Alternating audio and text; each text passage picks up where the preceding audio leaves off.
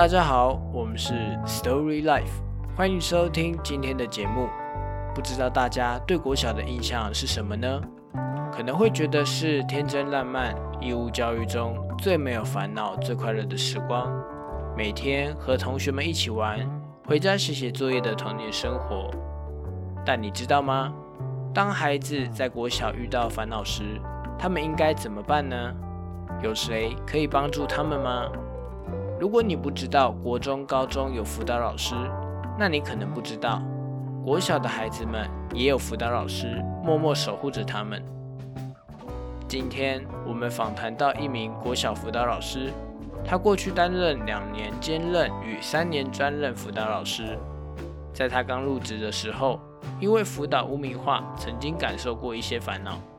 像是如果有孩子去找他谈话。可能会被其他同学说是哪里有问题，或者是一直问他为什么要去找辅导老师，好像每个来找自己的孩子，他们都有问题一样，都会被贴上标签，这让他感觉其实很不好，因为这样会造成有需要的孩子们可能会不敢来找自己，而一直有跟自己谈话的孩子，可能会因为被嘲笑，越来越不想来辅导室。其实其他学生会这样说受辅导的孩子，我觉得有一个原因，可能是辅导老师的身份相对特别，没有主要教授学科的辅导老师，却要跟班上的同学聊聊天，的确容易引发许多猜想。面对这样的困难，老师跟我分享他自己的应对方式，就是让辅导老师在学生面前的曝光度增加，让彼此的距离更接近。像是平时会规划一些辅导课程，让导师们可以安排辅导老师进班讲课，学生们就会开始慢慢认识辅导老师，还有可能会去找一些导师聊聊天，可能是聊孩子的事情，也有可能是一些闲聊的话题。常常在这个过程中，学生们就会看到这个辅导老师跟导师的关系很好，久而久之也就不那么陌生了。除了在班上与学生们见面的机会，这位辅导老师还会参与一些社团，帮学生课余时间辅导解题，拉近跟学生之间的关系。而且辅导室也会招募小职工，举办一些活动，许多班上的佼佼者或是有表现舞台需求的学生都可以成为小职工。受访的老师说。这些努力让学生们都可以认识他。有时候受辅导的孩子被同学询问为什么会认识这位辅导老师时，他就可以大声的回应：“因为他有教我们作业啊，因为我是辅导室的小职工啊。”用这样的方式，让学生从觉得去辅导室是一种不好的事情，转变成有正当的原因，所以去找辅导老师。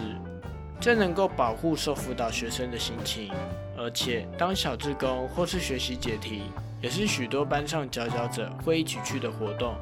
因此，去辅导室找老师这件事情的心理压力就会变小许多。